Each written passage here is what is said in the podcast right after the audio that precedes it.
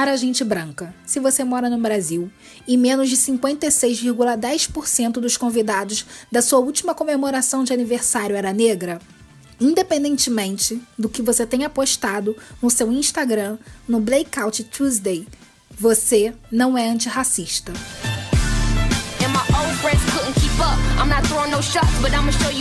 Cara gente branca, se você aceita trabalhar numa empresa em que menos de 56,10% dos funcionários em cada nível de hierarquia é negra, você não é antirracista. O racismo é um dos pilares do abismo social que existe no Brasil.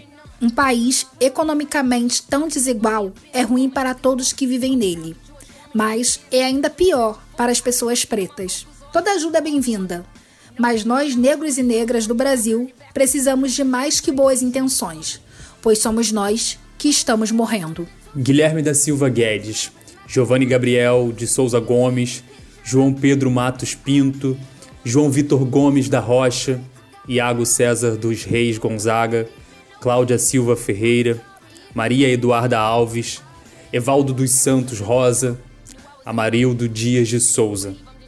Todas essas pessoas foram assassinadas pelo Estado brasileiro. Infelizmente, nós poderíamos ocupar todo o espaço desse programa apenas com nomes, nomes dessas pessoas. E se você continua levando a sua vida em um país que assassina reiteradamente um determinado grupo da população como se nada tivesse acontecendo, você é parte do problema, desculpa dizer.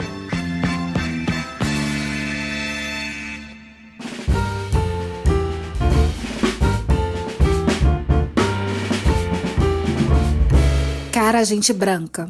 A cor da nossa pele não é uma arma. Não precisam ter medo dela. Essa é uma fala da personagem Sam White do seriado Dear White People, da Netflix.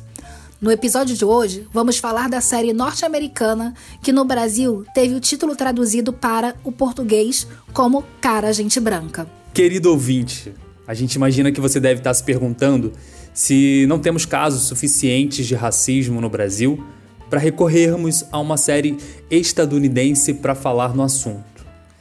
Essa é apenas uma estratégia de marketing observando os fatos mais recentes. Os brancos brasileiros acham que racismo nos Estados Unidos é mais racismo que no Brasil. Vamos aos fatos. Iago César, dos Reis Gonzaga, de 21 anos, desapareceu no dia 18 de maio após uma operação do BOP na favela de Acari, no Rio de Janeiro. A imprensa noticiou que, de acordo com parentes, ele foi torturado com um saco plástico e com uma faca por policiais e depois levado em uma viatura.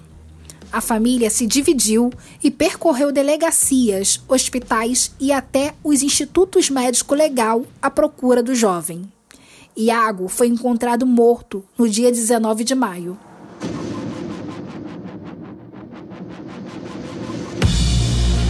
Nesse mesmo dia 18 de maio, João Pedro Matos Pinto, 14 anos, foi assassinado por policiais em uma operação das Forças Civis e Federais na cidade de São Gonçalo, no Rio de Janeiro, enquanto brincava com os primos na casa dos tios, o menino foi levado pelos policiais e só foi encontrado pela família no IML no dia seguinte. No começo da noite do dia 20 de maio, João Vitor Gomes da Rocha, um jovem de 18 anos, foi alvejado por tiros pela polícia na favela Cidade de Deus, no Rio de Janeiro. João Vitor foi retirado da cena por policiais e colocado dentro de um caveirão. Uma hora após ser baleado, foi declarado morto em um hospital municipal. É, esses são apenas alguns exemplos, né? A gente poderia citar vários, como a gente já disse. E apesar de todos esses fatos, o tema racismo ele só se tornou relevante na imprensa brasileira e nas redes sociais depois que as passeatas nos Estados Unidos pela morte de George Floyd um homem negro morto por um policial, tomou conta da imprensa ao redor do planeta. Caro ouvinte, racismo é racismo em qualquer lugar do mundo. Aqui no Brasil, acreditem, ele também mata.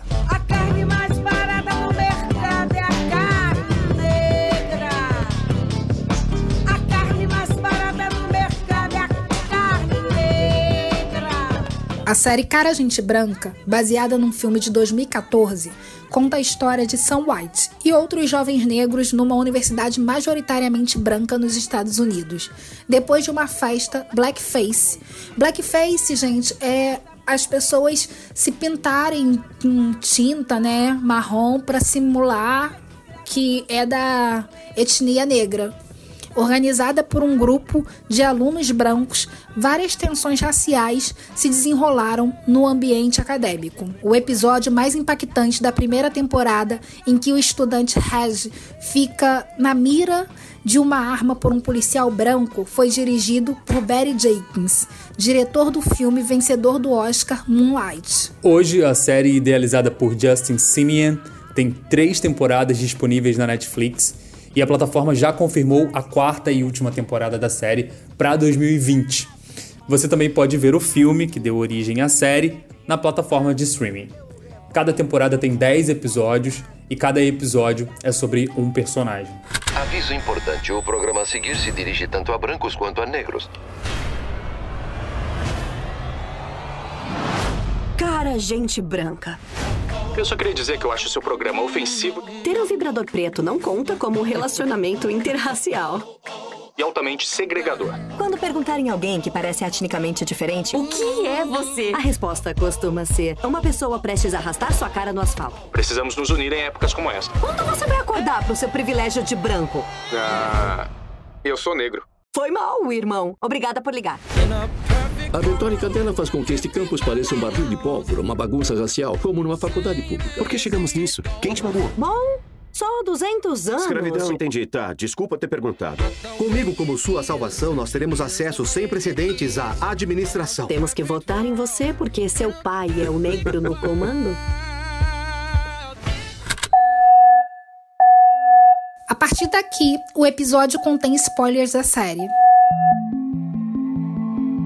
Para nos ajudar a compreender melhor as tramas dessa história, nós convidamos a roteirista Bárbara Veloso, que além de minha amiga, é roteirista das séries A Divisão e da série Arcanjo Renegado, que é a série que mais fez sucesso no Globoplay. Cadê seu pai? Tá no mercado. Sargento Micael é filho dos melhores policiais que eu já conheci. O Sargento Micael é um assassino! Equipe Arcanjo, conhecida como o Bop do Bop, né? Tá sumindo falando com quem? No Brasil a lei diz que não tem pena de morte. Mas pra preto e pobre sempre teve. Bom, gente, falar de The White People. Eu lembro que quando eu assisti, assisti The White People pela primeira vez, eu tava indo para Friburgo é, no dia seguinte, se eu não me engano, e eu assisti o primeiro episódio numa noite, na noite anterior, e eu assisti todos os outros episódios no ônibus indo para Friburgo. Foi assim, tipo, é, a distância geralmente é de, de duas horas e eu assisti praticamente todos os episódios só no caminho, na estrada, porque eu fiquei fascinado pela série. E eu acho que o que mais me fascinou na, em The White People é que raramente no Brasil a gente tem a oportunidade de ser representado nos produtos audiovisuais que a gente assiste. Né? E para além de tudo que é muito importante, que é falado na série, a questão racial, a questão da das nossas relações com as pessoas brancas e tudo mais, o fato de ser representado, de, de me ver na tela, foi incrível, foi o que mais me deixou feliz, assim, ver na história daqueles personagens a minha própria história, né? E ver que numa série americana, 80%, 90% dos atores são negros. E naquela época, eu assisti a série em 2017, isso é pratica era praticamente impossível no Brasil, ainda hoje é impossível. Então eu acho que isso foi o que mais me marcou. É óbvio que a, a vivência daqueles personagens também é, me marcou muito, de forma muito pessoal, mas eu acho que me ver retratado foi o mais incrível e eu cheguei em casa querendo com que toda a minha família assistisse a série. E, enfim, foi uma experiência muito boa. Eu amo The White People. Tenho a playlist da série inteira no meu celular, no Spotify, para ouvir. Nossa, eu me lembro que eu chorei muito quando eu assisti a primeira temporada. Eu assisti também num estirão só, igual o Elis, Foi uma noite assim e eu chorava de soluçar. Foi uma experiência muito difícil para mim. Tanto que quando eu fui assistir a segunda temporada, eu chamei vários amigos em casa, compramos cerveja, fiz comidinha para assistir todo mundo junto, porque eu falei assim, eu quero continuar vendo a série, mas ver a primeira temporada me, de, foi, me deixou muito mal, assim, sabe?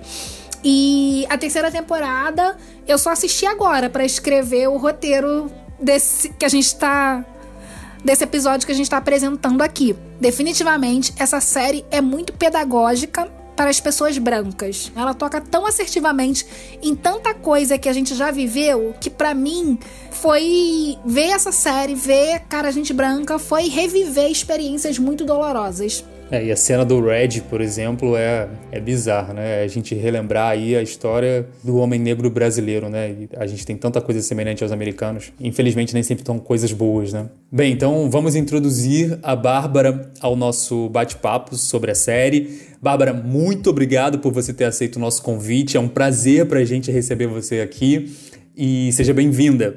Eu queria começar perguntando para você como você se sentiu quando assistiu a primeira temporada da série. Oi, Elis, Flávia. Obrigada por ter me convidado para participar. Sou admiradora de verdade do trabalho de vocês. Ouço sempre. Sou muito fã da Flávia. Então, obrigada. Eu assisti The White People logo que, logo que saiu.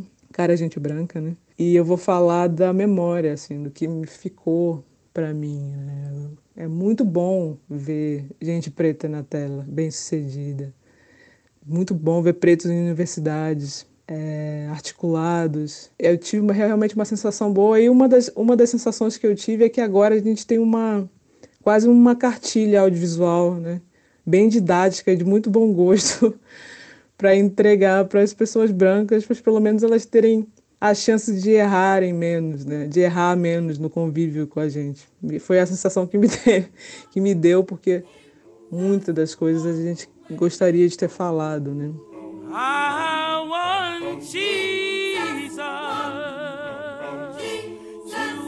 A festa, que é o motor dos acontecimentos apresentados ao longo da primeira temporada, é um exemplo clássico de apropriação cultural.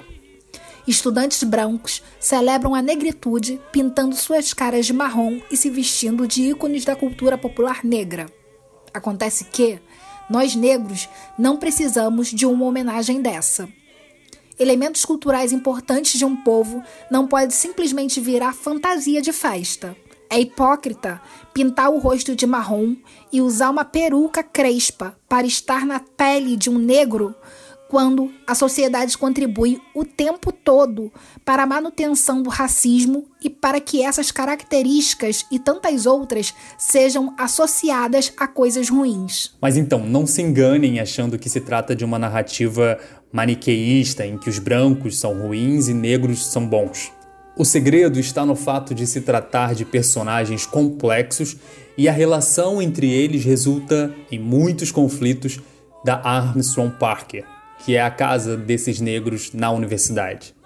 A narrativa não se furta de percorrer as muitas camadas da questão racial, principalmente dentro do grupo. A Sam, por exemplo, é mestiça. O pai é branco e a mãe é negra. Não é por acaso que os personagens Troy e Red se interessam primeiro por ela, enquanto ela namora com Gabe, um aluno branco. A Coco vai à festa blackface fantasiada porque ela quer fazer parte. As personagens Coco e Troy tentam se ajustar ao mundo branco a todo custo, tentando contestar o mínimo possível, mas a todo tempo a cor da pele se impõe. Bárbara, o que você destaca na narrativa da série? O que eu gosto muito na série é que é, é sempre muito difícil né, a gente falar, tratar da questão racial sem soar maniqueísta. Não que se tenha, seja necessário não ser maniqueísta, né? mas muitas narrativas feitas por pessoas brancas não têm esse cuidado. Isso enriquece o personagem da série. Né? Eles são muito ricos porque eles têm camada, eles são controversos, eles são contraditórios. Né? É, os brancos e os pretos, né? ambos reproduzem comportamentos racistas. Né? É o preto que não se interessa pelas mulheres, pelas pretas mais retintas. É o branco que acha que namorar uma mulher preta se o isenta de ser racista. É, eu gosto muito da, da, da, construção dos personagens. Né? Eles estão em processo de, de amadurecimento. E eu acho que é isso que dá longevidade à série. Né? Eles erram e eles estão nesse processo de, de amadurecimento. São personagens muito ricos. Eu, eu acho que é o ponto alto da série. Em várias situações, estudantes brancos da Universidade de Winchester se sentem vítimas de racismo reverso. O programa de Sam causa muito incômodo entre os brancos, é claro. Acontece que você pode até não gostar de ser chamado de branquelo, mas ser branco é nunca deixar de ser atendido em uma loja por causa da sua cor, por exemplo. É ter seu cabelo liso como parâmetro do que é bom. É ser promovido e ver seu único colega de trabalho negro ser deixado para trás. No episódio, inclusive, no episódio 5, Red tem essa conversa com o um personagem branco, minutos antes de ter uma arma apontada para ele, na sua cabeça, por um guarda no campus. Esse incômodo entre a comunidade branca quando alguém aponta de forma mais assertiva o seu racismo não é uma característica só do norte do continente ou da ficção. Em junho de 2020, o ator Yuri Marçal teve mais um de seus vídeos derrubados do Instagram porque ele fazia uma piada com gente branca. Gente, assim, desculpa, eu tava vendo os vídeos e tal, umas hashtags que a galera subiu na internet e eu queria falar uma coisa. O racismo reverso vai continuar existindo enquanto a maioria dos crimes forem cometidos por pessoas brancas. É estatística, é comprovado, então é normal que a gente fique com medo, que a gente fique acuado quando vê uma pessoa branca na rua. Isso é da gente, é mecanismo de defesa. Os grandes Crimes foram cometidos por gente branca, quer ver? Primeira Guerra Mundial, Segunda Guerra Mundial, escravidão, Guerra Civil Russa, guerras napoleônicas, conquista das Américas, Guerra dos 30 anos, as guerras religiosas, as invasões no Afeganistão, nazismo, massacre no Congo, todos os homicídios e torturas e estupros da escravidão, ditadura, Sari Gaspar Costa Real, várias guerras tudo aí de América Latina, genocídios atuais e etc, e etc. Que aí a gente vai virar, vai dar o que de vídeo? 2 horas e 44. Então, gente, é normal ter medo de branco. Eu na rua eu vejo um branco, eu já jogo pro outro lado da calçada, entendeu? Já me tremo todo, já tive a gatilho ancestral em mim. É o meu mecanismo de defesa. É minha memória genética. Ainda bem que eu não tenho porte de arma, porque se branco me para pra perguntar a hora na rua, já ia tomar dor tirambaço no peito por causa do susto que eu ia tomar. Não sei, eu não sei, entendeu? Vai que ele puxou um bisavô dele. Gente, é muito doido que esse vídeo do Yuri tenha sido censurado. Eu assisti o vídeo, o vídeo é genial. Ele coloca justamente o branco é, no nosso lugar, né? Como que seria você estar vivendo no nosso lugar? Como seria se você tivesse, na verdade, medo de pessoas brancas na rua? O vídeo era sobre isso. Quando eu vi que o vídeo tinha sido bloqueado, eu fiquei realmente muito indignado. E vários amigos negros também ficaram, me mandaram e é muito simbólico que o vídeo do Yuri Marçal tenha sido censurado, porque foi justamente o humor, o gênero narrativo mais eficiente na perpetuação do discurso racista.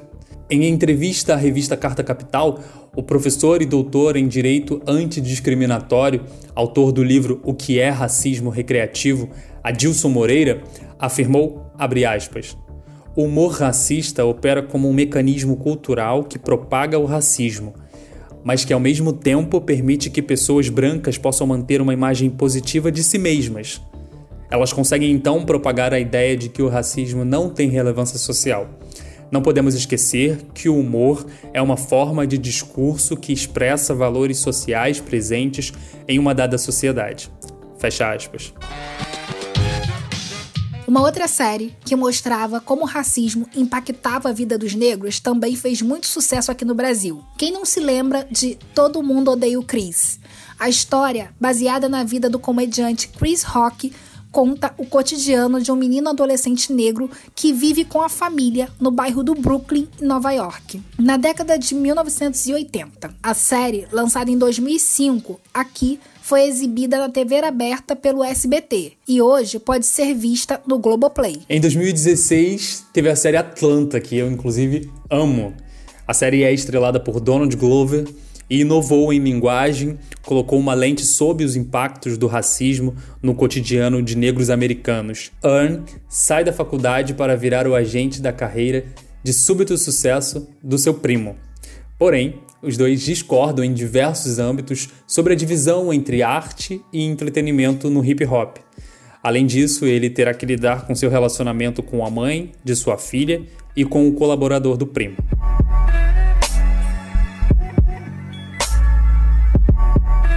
Eu também adoro Atlanta. Engraçado que quando eu comecei a ver Atlanta, eu fui um pouco resistente, assim, sabe? Eu não ia muito com a cara do Earn, não. Mas hoje sou fã de carteirinha. Tô aqui aguardando a próxima temporada. Mas agora eu tenho uma pergunta pra Bárbara. Bárbara, como você re relaciona as três séries e o que você destaca como particular em cada uma das, dessas narrativas?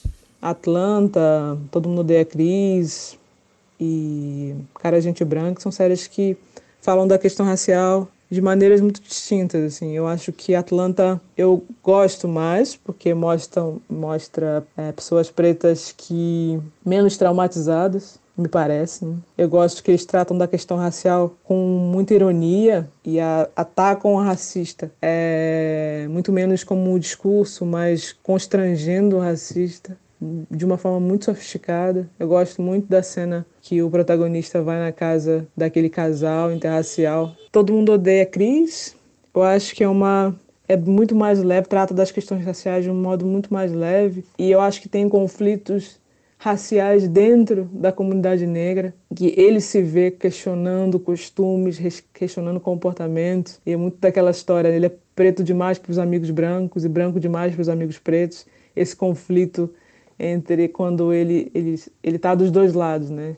Onde tem um melhor amigo que é branco e tá entre os pretos e ser questionado pelos pretos porque ele se comporta, porque eles acham que ele se comporta como uma pessoa branca. De White People, eu acho de todas elas a mais é a mais realista, né? apesar de tratar da questão racial com humor, com com ironia, eu acho que por ser a mais realista, ela é a que mais nos fere, né?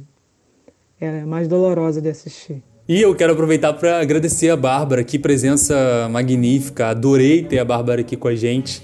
É sempre bom receber nossos irmãos e nosso episódio, nossa série está sempre aberto aqui para você. Um beijo. Beijo, Bárbara.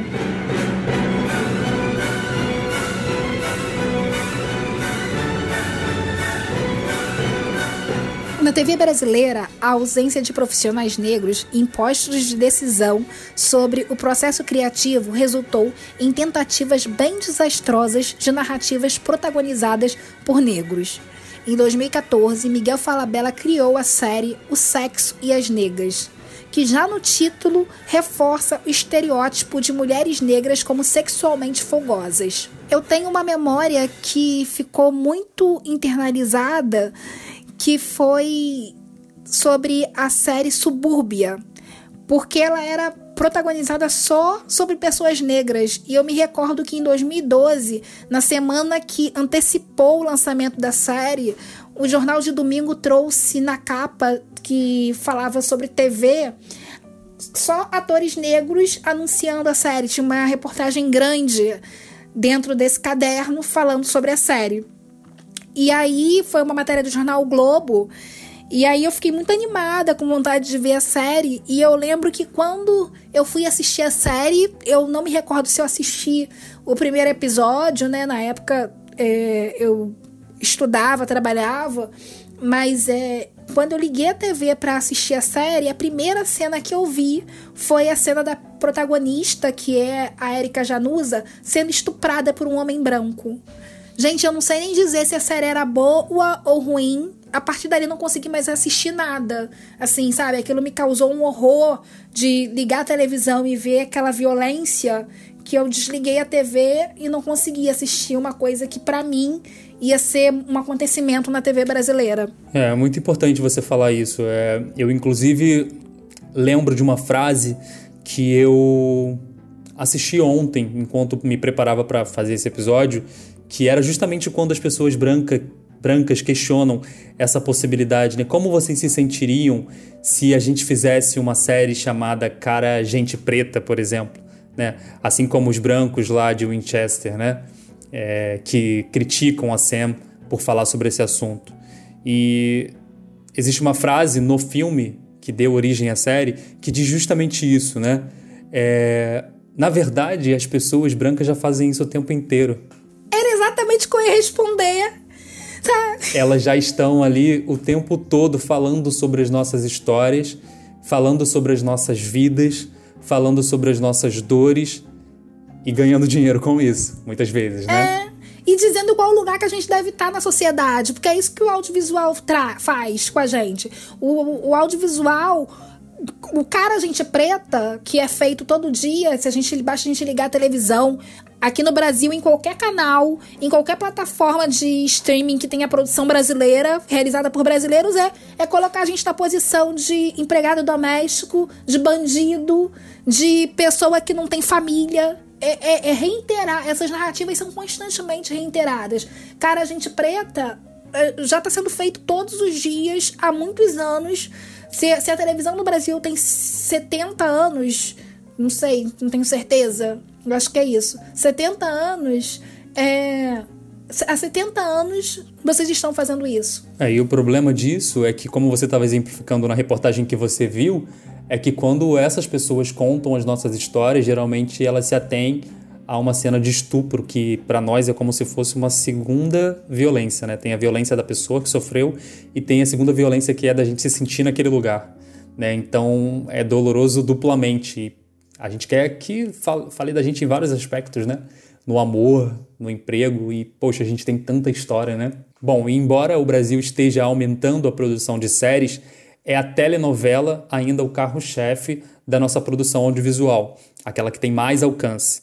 E se você quiser se aprofundar nesse debate sobre racismo nas telenovelas, se liga na dica do episódio. Presente na quarta e toda a cidade brilha. A dica do episódio de hoje é o documentário A Negação do Brasil, do cineasta Joel Zito Araújo. Na obra, o diretor faz um relato pessoal de sua experiência como espectador e propõe um diálogo com atores e diretores de telenovelas brasileiras sobre a representação do negro na teledramaturgia nacional. O documentário está disponível no YouTube. Assistam e compartilhem conosco a opinião de vocês. Quem sabe a gente não faz aqui um episódio sobre novelas. Aquelas pessoas, em sua maioria negros e mulatos como eu, disputavam todas as noites um espaço nas janelas do meu tio para se encantar com o direito de nascer. A atriz Isaura Bruno foi imortalizada por sua performance como Mamãe Dolores. Uma personagem que parecia ser uma combinação perfeita entre dois estereótipos clássicos: a mãe negra da literatura e do teatro brasileiro e a Mami, do cinema norte-americano. Joelzito querido, né, Flávia? Foi nosso professor em uma disciplina no Centro Afro Carioca de Cinema em 2019. Que alegria ter ele aqui com a gente hoje. Ah, verdade. Tomara que a gente consiga fazer um episódio. Vamos pensar nesse episódio sobre telenovela. Quem sabe com a gente certeza. não traz também o Joelzito para falar aqui com a gente. Lembrança boa essa dele. De essas aulas foram muito boas. Um abraço, Joelzito. Cara, gente branca, se você quer uma sociedade verdadeiramente antirracista, para além das suas redes sociais, isso passa por lutar por equidade de oportunidades. Lutem pelos 56,10% dessa população brasileira. 56,10%. Esse é o percentual de pessoas que se declaram negras no Brasil, de acordo com a PNAD contínua, Pesquisa Nacional por Amostra de Domicílios. De acordo com o IBGE, negros é a soma de pretos e pardos. No último levantamento, 209,2 milhões de habitantes no país. 19,2 milhões de pessoas se declaram pretas, enquanto 89,9 milhões se declaram pardos. Elis, quando você pensa na experiência de racismo mais difícil que você já teve, o que te vem à mente? Bom, eu não sei se eu conseguiria te dizer qual foi uma única experiência, né? É, existem várias experiências e eu acho que isso é o mais pesado, sabe? Eu acho que é o conjunto de agressões que a gente vai tendo todos os dias. seja no nosso ambiente de trabalho, quando a gente é impossibilitado, impossibilitado de chegar a determinados postos, seja quando a gente se descobre é, com características que talvez não sejam tão valorizadas dentro de um estereótipo, de um padrão, estereótipo, de um padrão de beleza. É, em relação a aceitar o nosso cabelo, por exemplo. Poderia citar várias situações aqui, né? Situações em que eu não fui, é, em que eu quase fui impedido de entrar no meu prédio porque é, a pessoa achou que eu não morava ali, naquele prédio, ou em situações em que pediram para eu cortar o meu cabelo no, no, numa empresa que eu trabalhei. Então, assim, são várias, várias violências que somadas fazem um bom estrago se a gente não tem uma cabeça boa e se a gente não aprende que ser negro é algo maravilhoso. É, eu sempre fico pensando, né, que as experiências mais dolorosas vieram de pessoas que eu gostava, que eu amava. Porque existe uma coisa que quando você vai ascendendo economicamente, quando você é preto, negro no Brasil, e você vai ascendendo economicamente, você, na verdade, acaba adentrando em territórios mais embranquecidos. Né? Não é à toa que a gente fala que a desigualdade econômica, a população mais desfavorecida economicamente na população brasileira tem cor. Sim. Aí você vai criando laço com as pessoas. Eu sou uma pessoa que por onde eu passo eu faço muitos amigos. Eu sempre fui assim. E aí você vai criando relações, vai criando laços e num determinado momento você acaba esbarrando com o racismo daquela pessoa. E isso é muito dolorido. Eu já perdi a, as contas de quantas pessoas eu me afastei porque essas pessoas são racistas e não se percebem. São pessoas muito legais, mas são racistas. E é uma característica do racismo estrutural, né? Que no Brasil é muito forte, que é essa coisa. Ninguém vai te chamar de um nome feio ou vai é, te agredir verbalmente. Mas é esse racismo sistemático do, do nosso país, né? A gente foi, o país foi construído sobre esse racismo. Então, as pessoas precisam perceber isso o quanto antes, né? É, e. Que isso é tão doloroso quanto. E aí, você falando me fez lembrar de um texto que fala que o racismo é o crime perfeito, né? Porque quando você vai apontar, quando você vai reclamar dele, você que é a pessoa encrenqueira, mimizenta, que o tempo todo quer arrumar confusão sobre tudo, né? Então a culpa é do, do agredido, né? Não importa, assim, né?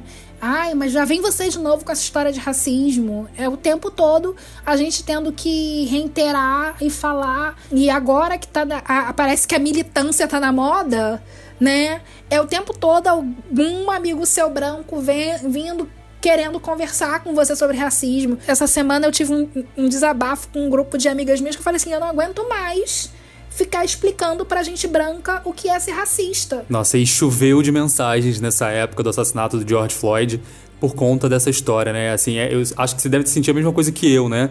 É, a gente quer conversar principalmente com amigos, pessoas queridas que perguntam sobre essas coisas pra gente, mas é muito chato quando a gente é lembrado por causa de situações como essa, né?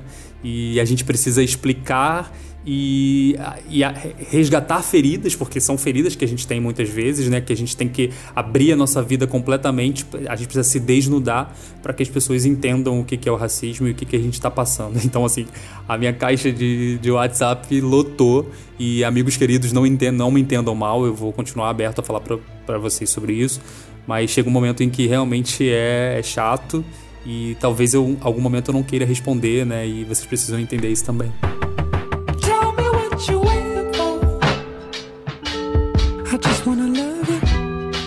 Como vocês já sabem, registramos porque a memória falha.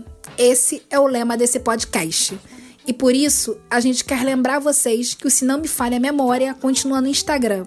Lá a gente posta dicas de todos os episódios e também podemos conversar, ouvir o que vocês estão pensando e sugerindo. E agora a gente também faz live.